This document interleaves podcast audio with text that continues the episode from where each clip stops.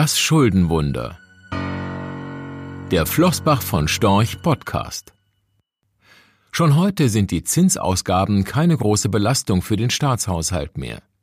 Wenn die Notenbanken auch zukünftig als Käufer der letzten Instanz bereitstehen und das Renditeniveau von Staatsanleihen niedrig halten, würde die Zinslast der Staaten nahezu bedeutungslos werden. Sollten die Staatsschuldenquoten in Zukunft noch weiter steigen, könnte dies in einigen Fällen paradoxerweise zu einem noch niedrigeren Zinsaufwand führen.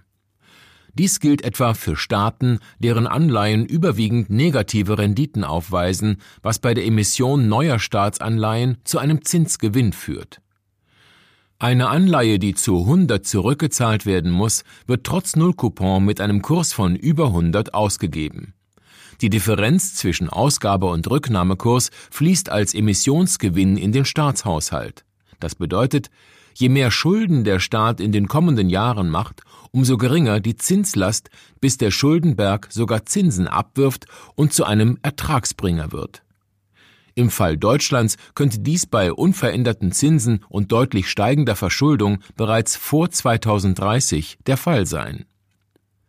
Dies sollte allerdings nicht als Aufruf zum unbegrenzten Schuldenmachen verstanden werden, sondern lediglich aufzeigen, welch enorme Entlastung ein dauerhaft niedriges Zinsniveau für die angespannten Staatshaushalte bedeutet.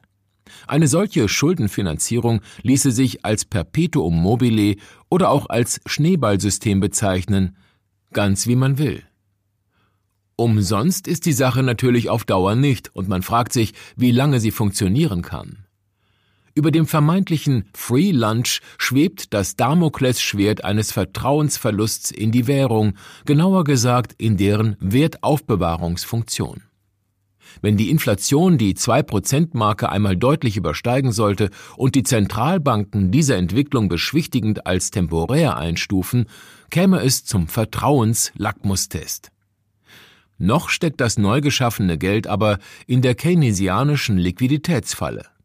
So ist in der Eurozone die Geldmenge M1, die neben dem Bargeld auch die Sichteinlagen von Privathaushalten und Unternehmen bei Geschäftsbanken umfasst, seit Jahresbeginn um gut 10 Prozent gestiegen. In den USA hat das Geldmengenaggregat Money Zero Maturity, das neben Bargeld und Sichtanlagen noch weitere kurzfristig abrufbare Gelder beinhaltet, im gleichen Zeitraum sogar um mehr als 25 Prozent zugenommen.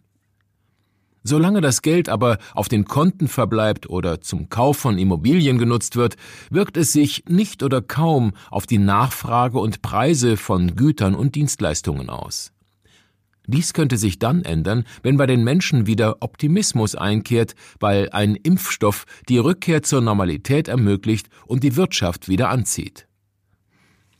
Dass die Notenbanken dann die Geldpolitik wieder straffen und die Zinsen anheben werden, erachten wir als sehr unwahrscheinlich, denn das damit verbundene Risiko einer Finanz- und Wirtschaftskrise möchte kein Notenbanker und keine Notenbankerin übernehmen.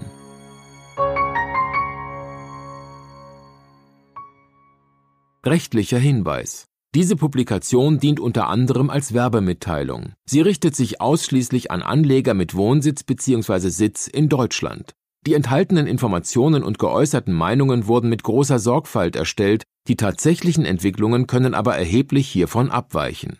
Die enthaltenen Informationen und Einschätzungen stellen keine Anlageberatung oder sonstige Empfehlung dar. Sie ersetzen insbesondere keine individuelle Anlageberatung. Angaben zu historischen Wertentwicklungen sind kein Indikator für zukünftige Wertentwicklungen. Relevante rechtliche sowie weitere Unterlagen zu Flossbach von Storch Fondprodukten sind auf der Webseite www.flossbachvonstorch.de abrufbar. Die in dieser Veröffentlichung enthaltenen Inhalte dürfen nicht ohne die schriftliche Zustimmung der Flossbach von Storch AG vervielfältigt oder verwendet werden.